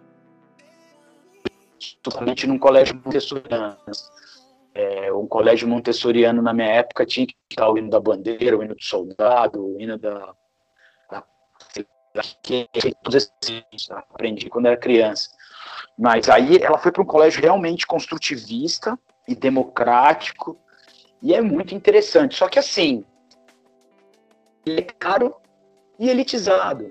A minha filha tem um amiguinho preto e tinha, que agora foi embora no meio da, da crise da pandemia, uma menininha chinesa. Enfim, é... também não estou satisfeito com o modelo de educação que, que a minha filha está tá, tá, tendo, tá, tá disponível para ela, mas eu quero que ela se torne uma pessoa melhor. E eu acredito muito que lá na creche, o, o dia que ela voltou com a roupa com o mesmo cheirinho quando eu deixei ela na creche de manhã. Ou seja, ela ficou dentro de uma salinha, assim, sabe? Esse projeto de não educar as crianças, de ter uma, uma, uma, uma pauta repetida de, dos anos 80, de, de falar mal do Paulo Freire, que é o maior revolucionário da educação do mundo, sabe? E é brasileiro, isso é um projeto, saca? E eu preciso rebolar para que a minha filha seja educada de forma decente e de forma apropriada, para ela ser uma pessoa melhor do que eu, como eu já te disse no começo do, do podcast. Que é uma busca diária de todos nós pais, né? Sermos melhores a cada dia. A gente nunca alcança a excelência, mas é uma busca que a gente nunca pode deixar de, de, de, de objetivar, né? Nunca. É, a gente vai errar sempre. E é importante também. E sempre se, é, se permitir colocar na condição de aluno também, né, Rodrigo? Nunca essa de eu sou o pai, eu sou o fodão, eu sei tudo. A gente aprende muito mais do que ensina quando a gente tem um, uma criança, né? Sim, definitivamente sim, cara. Definitivamente sim. Eu, eu esses dias é, a gente estava conversando que ela morre de saudade dos amiguinhos, né? Porque é, uma, é um colégio realmente muito democrático e muito legal, onde tudo é discutido horizontalmente, sabe? É, as crianças têm voz. Não foi igual eu era no maternal, no, no, num colégio construtivista que a professora falava: Cala a boca, Rodrigo! Pô, tô falando.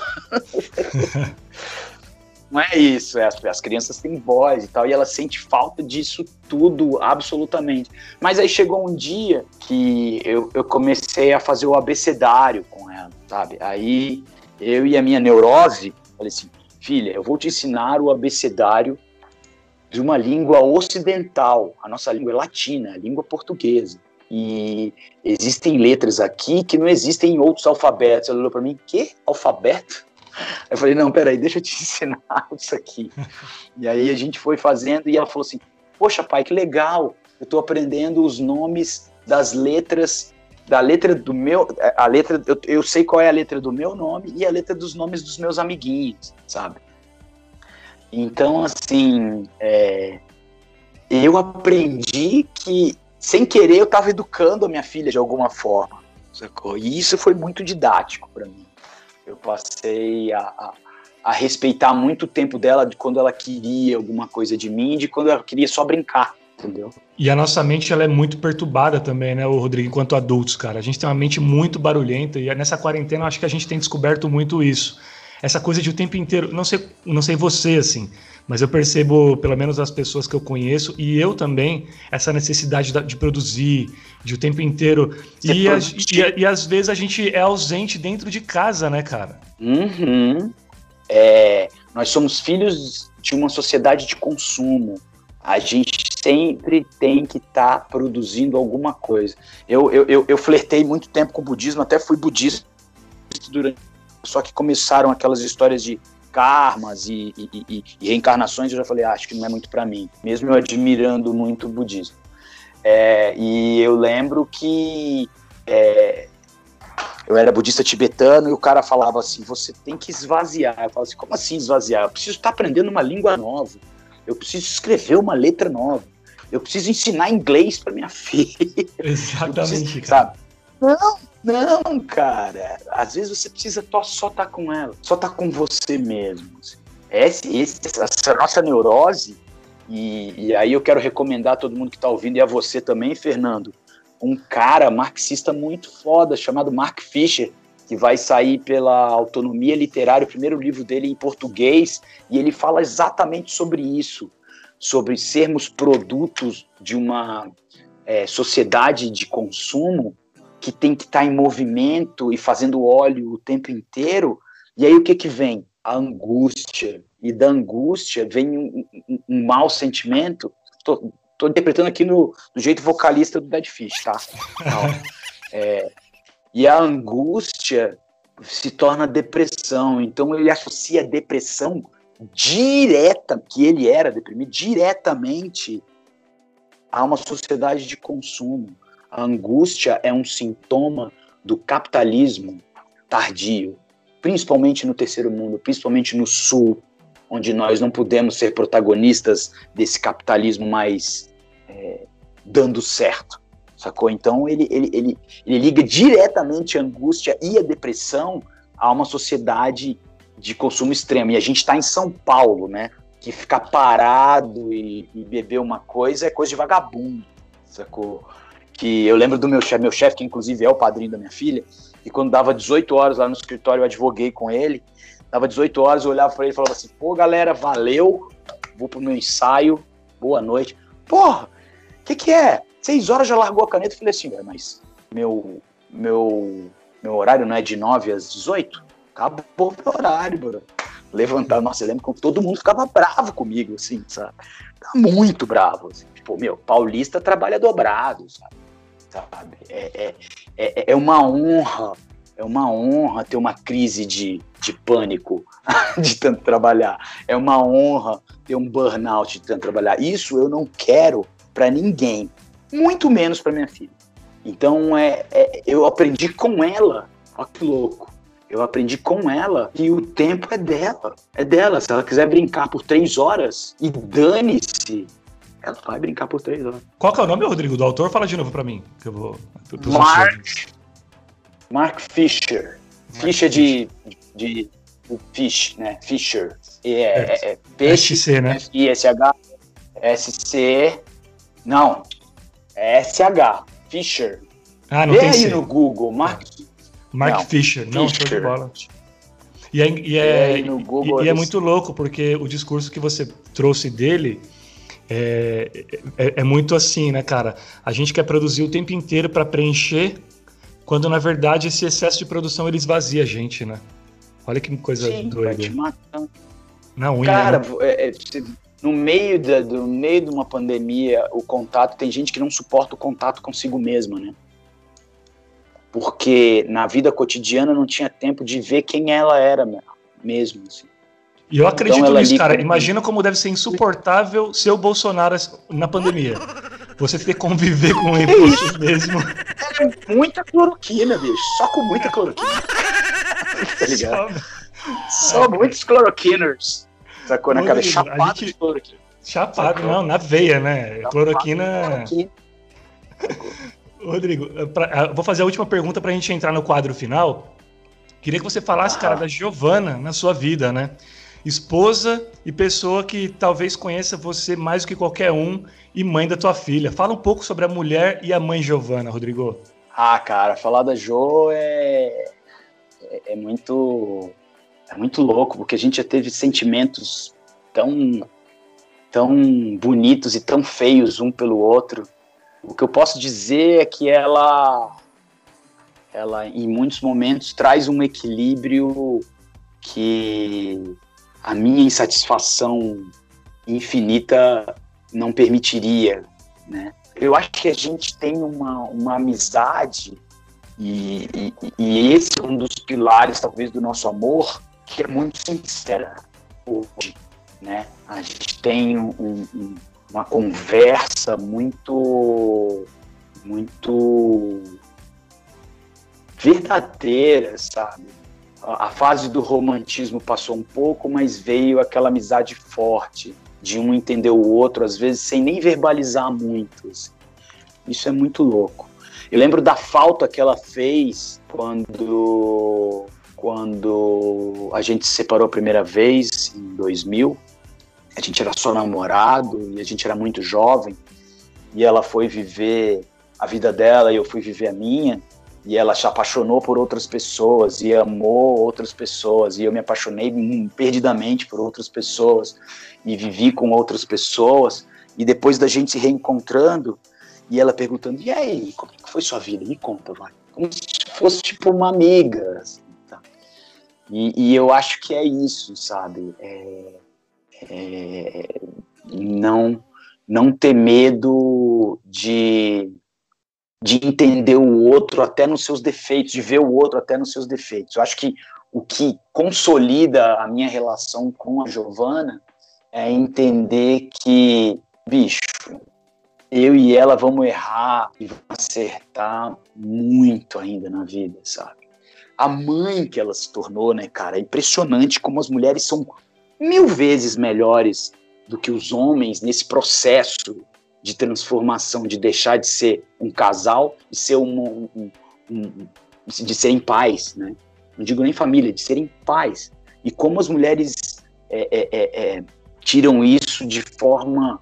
Ela é muito forte, saca? Eu também sou muito forte em muitos aspectos, mas algumas das minhas fraquezas eu consigo compensar nas forças dela e algumas das fraquezas dela ela compensa nas minhas. Para você tirar uma prova, ela teve a filha dela, a minha filha também, sozinha, né, cara? Porque eu tava em Mato Grosso do Sul fazendo um show. Assim. Eu lembro do João Gordo rindo de mim, que a gente tava fazendo um show com ratos, e ele, ele rindo de mim, falando assim: Rodrigo, na boa, eu perdi o parto da Vic, que é a Vitória, a, a filhota dela, Sim. dele, a segunda.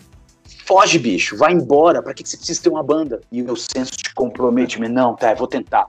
E aí tentei fugir do hotel de táxi e o André, que é nosso empresário, me trancou no corredor do hotel. E, e eu acompanhando as contrações, ela me mandando vídeos e falando: Ó, oh, tá tudo bem, tá tudo rolando, vai na calma, tal, tal, tal. Daí eu desesperado lá e ela aqui. Ela, a gente teve um parto normal, a gente teve dor, a gente esperou. É, foi lindo o parto, apesar de eu não ter acompanhado nada. Ela me disse que foi lindo. É uma pessoa de extrema força, de extrema sensibilidade. E eu provavelmente não seria é, esse indivíduo que eu diria absolutamente quase perfeito se não fosse ela. ah, cara, que demais, que demais essa relação de vocês, bicho. E, e essa declaração também, né, Rodrigão? Você conseguir é, se permitir se transformar por ela, né, admirar ela, que eu acho que é o mais importante dentro de uma relação homem-mulher, é, é a admiração, é o respeito, e, e dá para ver que você tem muita ah. admiração por ela. As pessoas falam, ah, o amor é isso, o amor é aquilo. Cara, o amor que eu construí na companhia dela, com erros, acertos e tudo, é um amor que é mil vezes melhor do que qualquer amor romântico, do que qualquer amor idealizado, porque o amor que eu tenho por ela é real, sabe? Se dá no cotidiano, se dá num gesto. Ô, você quer um café? Você tá sentado aí há 10, você quer um café? E eu vou lá e levo um café, ela, putz, obrigado, te amo. Sabe? É o amor no pequeno, nos pequenos é, detalhes, né, cara? Na atitude mesmo. Exato. O amor, o amor que, que, que, que se transformou, cara transformou. Aquele tesão que a gente tinha um pelo outro na, no final, no, na nossa juventude, foi se transformando numa admiração e se meu, e vai se transformar, sabe? Até daqui até eu morrer, daqui até eu estar tá, é, é, é, velhinho com ela, é, vai se transformar. Pô, que demais, cara. Parabéns aí. Que vida longa para essa relação, que não tenha mais indas, que não tenha mais idas, só tenha vindas, né? E que vocês continuem por muito tempo, porque a Alice com certeza é, é quem principalmente vai desfrutar dessa relação de vocês dois, sem dúvidas. E é o seguinte, Rodrigão, é quase hora de dar tchau, né? Mas claro que você não vai embora sem participar do quadro mais legal do paternidade.doc. É o mais legal até porque ele é o único, então tem que ser o mais legal mesmo. Já, já que é para fechar o nosso papo do jeito mais paisão possível. Eu tô falando do nosso quadro Cápsula, Cápsula do, tempo. do Tempo.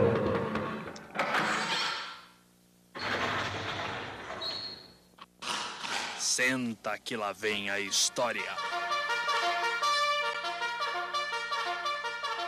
Quem já ouviu os programas anteriores tá ligado como funciona. Eu Inclusive, vi, o Rodrigo. é isso que eu ia falar. Inclusive, você estava ouvindo. Você ouviu lá? Eu vi. Vi demais, demais a declaração dele. Isso, então. O Rodrigo falou que estava ouvindo, então vamos ver se ele captou o spoiler e se preparou para esse momento especial. É, aos que estão aqui né, ouvindo a gente pela primeira vez, é o seguinte: agora o Rodrigo vai gravar uma mensagem direcionada exclusivamente para Alice, para a filha dele. Né? Para quê? Para que ela ouça no dia em que ele não estiver mais aqui vivo. Afinal, quantos de nós não podemos desfrutar hoje né, a, a presença do pai e queríamos tanto contar com aquele abraço? É, ou aquela orientação certeira nos momentos de maior dificuldade da vida e não temos mais esse abraço, não temos mais esse pai. Aquele momento em que a gente encosta a cabeça no travesseiro e tudo o que queríamos, de repente, era o pai por perto, com uma palavra, ajudando numa tomada de decisão, enfim. E é isso que o Rodrigo vai fazer agora, vai mandar uma mensagem especial para Alice É, então é isso, Rodrigão. Esqueça, se esqueça é. de tudo que tem ao seu redor, esqueça de mim. O recado é, é pra, teu, em primeira pra... pessoa, só para ela. É, é, bom, filha, é, eu espero que você esteja bem ouvindo e que o planeta esteja muito bem você ouvindo essa, essa mensagem. Eu queria que eu fiz mais do que o possível para que você seja provavelmente essa pessoa legal que você é, essa mulher é, lutadora e consciente da própria da, da, sua própria existência. Eu queria me desculpar que provavelmente até aqui, já que eu não existo mais nesse momento, eu devo ter errado muitas vezes com você, mas eu também devo ter acertado muitas vezes. Eu queria dizer que é, é, passe para frente todo o amor e toda a, a ética e decência que, que eu procurei passar para você. E, e o maior pedido que eu quero é que você continue sendo feliz, continue sendo uma pessoa lutadora e que continue falando a verdade, independente da consequência que isso tudo vá, que essa, que essa prática vá, vá, vá acarretar na sua vida, porque a verdade pode ser difícil no momento presente, mas depois que ela é dita, é, as coisas seguem um rumo mais, mais de verdade. Você pode encarar de frente tudo. Eu te amo muito e provavelmente durante toda a sua existência é, já que não existo mais. Espero que a minha lembrança dentro da sua cabeça é, seja a melhor possível. Eu te amo demais e estou falando aqui de algum lugar que não existe, tá, filha? Um beijo no seu coração. A Alice está conversando com uma estrelinha nesse momento. Exatamente. Você tá ouvindo uma estrelinha, viu, viu, Alice? Ai, velho, como eu gosto desse momento, viu? Quando eu pedi pro, pro Dani do NX fazer a cápsula dele, a primeira coisa que ele falou foi: pô, que profundo. E é meio que isso mesmo, né, cara? É, é muito louco, porque a gente nunca pensa que esse momento possa acontecer, assim. É surreal imaginar que os nossos filhos vão um dia ficar nesse mundo sem a gente por perto, né, cara? Sim, é, é, é a. É a, just, é a justiça da vida, né, cara? Eu lembro que eu perdi alguns amigos na, na adolescência e eu lembro da minha avó falando, porque minha avó perdeu muitos filhos. Ela falava, ela olhava para mim, ela falava assim: não é certo um pai é, perder um filho. O contrário é fluxo de vida, mas um pai perder um filho é a coisa mais extrema, triste e, e, e, e tensa do mundo, assim. Enfim, é...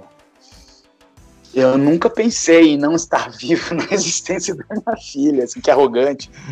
Não, mas, é mas é muito louco botou, mesmo, né? Você me botou nessa, nesse sentimento agora, assim, e, e eu espero ter, que, que eu tenha deixado algum legado bom para ela. Algum legado ruim também para que ela possa ter munição para para reclamar de mim e para não repetir alguns dos meus erros, né? Porque só acerto também. Quando é que você vai reconhecer, né, cara, que, poxa, minha, meu pai acertou muito? Só se ele tiver errado. Né? Acho que a Alice ela vai olhar e falar assim: Caraca, meu pai é ranzinza até quando é estrelinha. Pô. Exatamente. É a estrelinha, minha, minha estrelinha ranzinza, vai ser o nome do, da estrelinha do Rodrigo. É. Mas foi ah, lindo, cara, foi lindo. Não tem jeito, não consigo ser de outro jeito, desculpa, Fernando. E, e mas é com muito amor, tá? É com muito amor. Sim, é, a, a, a, eu lembro que, que uma vez São Paulo não tem estrela, né? Isso foi uma coisa muito, muito, muito curiosa. São Paulo é uma cidade que a gente não olha para o céu, né? Vitória, e... apare... Vitória tem, ô Rodrigo? Bastante? Vitória é uma cidade litorânea, né? É uma ilha. Você tem áreas muito abertas que você consegue ver o, sol, o céu porque tem o mar e tudo mais. É uma cidade urbana, mas não chega nem aos pés da, da urbânia que existe em São Paulo. E aí a gente, eu falei, filha, vamos olhar para o céu. Ela olhou para o céu e falou assim, pai, não sei o que está acontecendo, mas eu não tô vendo a estrelinha do vovô. Te colocou numa enrascada. Aí eu falei, Ih, é, não sei, talvez é porque a cidade está iluminando demais o céu, né? Ah, São Paulo é complicado, né, filha? Ela, ai, ai, é mesmo. Aí saiu assim. Agora sim, acabou, né? O tempo voa quando a gente fala daquilo que a gente mais ama, faz parte. Muito obrigado a você que nos grudou o fone e colocou a gente do início ao fim. Como já pedi com humildade lá no início, poxa, dá uma força aí na divulgação do podcast, porque o trampo é de formiga, e como vocês viram, ele não ecoa nada além do único e verdadeiro amor incondicional. Então, continuem mandando as sugestões de pautas, de convidados de vocês, porque vai ser sempre muito bem-vindo. Rodrigo, cara, meu abraço afetuoso na Giovana, meu beijo quarentênico na Alice, e a você toda a minha gratidão pelas pílulas de sabedoria do dia de hoje, parceiro. Putz, Fernando, ó, cara, muito obrigado pelo convite valeu pela confiança. É, é, e desculpa pela, pela talvez a, a, essa, essa minha racionalidade um pouco efusiva para algumas coisas, mas é, é, o meu amor passa por isso também. Foi maravilhoso, cara. E, e assim, é, eu sei que você é pai, eu sei que você tem essa essa revolução, essa incondicionalidade, esse amor incondicional dentro de você, e eu tenho certeza certeza absoluta, absoluta que nossos filhos vão vão fazer a diferença lá na frente, sabe? Para tudo, nem que seja só para 10 ou 15 pessoas em torno dele, ou para o mundo, ou, ou, ou só para o pai e para a mãe, sabe? Acredito muito em que as crianças do século 20 vão fazer toda a diferença para essa mudança radical que a gente precisa para ontem. Essa é a nossa busca, né, cara? Eu, meu maior desejo é esse. Um dia que a gente for estrelinha, a gente lá de cima se abraçar, olhar e falar, tá vendo? Estão representando. Né? A gente deixou Fernando, nosso legado lá embaixo. Você tem religião? Cara, minha religião hoje é Deus, assim. Eu há muito durante muito tempo eu fui evangélico, mas há, sei lá, até 14 anos. Então já faz uns, uns 25 que eu não sou.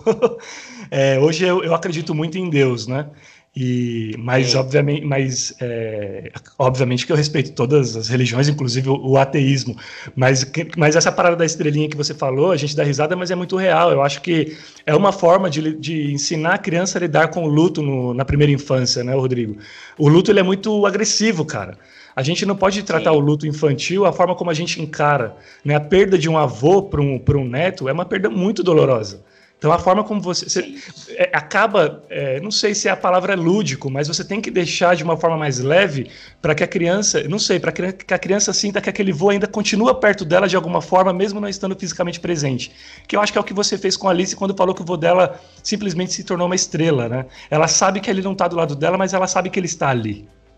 Ele está ali, exatamente. Ela sente muita saudade dele e às vezes ela simplesmente ela fala: Ah, papai, eu tô com saudade do vovô e eu sei que ele tá ali no céu, ali, ó. É um astro ali brilhante, enfim. Isso basta, cara. Se, se, pra, se isso preenche, é, seu papel, seu, sua missão está cumprida, mais do que cumprida no, com, com, relação a esse assunto, né? E é isso, Rodrigão. Seguiremos, venceremos. Né, Fernandão, né, vencer todos os dias. Nós já vencemos, cara. Você está fazendo um podcast sobre paternidade e, e, se disponibilizar a isso e a chamar as pessoas e ouvir as pessoas é, é uma vitória. Pequenas vitórias todos os dias teremos. Fique bem, fique saudável. Meus sentimentos para todo mundo aí que está vivendo essa pandemia bizarra, mas é aquilo que eu, que eu acabei de falar: pequenas vitórias todos os dias. Fernandão, um abraço, cara. Obrigado de coração. Alguma novidade do Dead Fish aí pra quarentena? Mais live, é, driving, alguma coisa assim? Não. não, não. A gente fez o Lado Bets, né? Que é o álbum é. de, de, de lados B, que a gente fez uma coletânea e saiu agora em todas as plataformas. Chama Lado Bets. B tá lindo, tá lindo. É, é. E, e só. Vamos esperar agora a, a pandemia acabar. Sei lá quando. Vamos esvaziar a nossa mente e se refugiar no abraço das, das pessoas que a gente ama, que é o que a gente tem que fazer agora mesmo. Gente, não se esqueçam de que após a quarentena vem aí o livro paternidade.doc. lançamento da editora Lumen Juris e que será leitura obrigatória para qualquer paizão, mãezona, enfim, ou até mesmo para quem pretende ser pai ou mãe futuramente. Tá muito bonito o livro, tô com muito orgulho e ele vai levar aí, como eu falei, o nome do podcast, paternidade.doc. Tá bom? Obrigado a todos, valeu gente, até a próxima. Fui.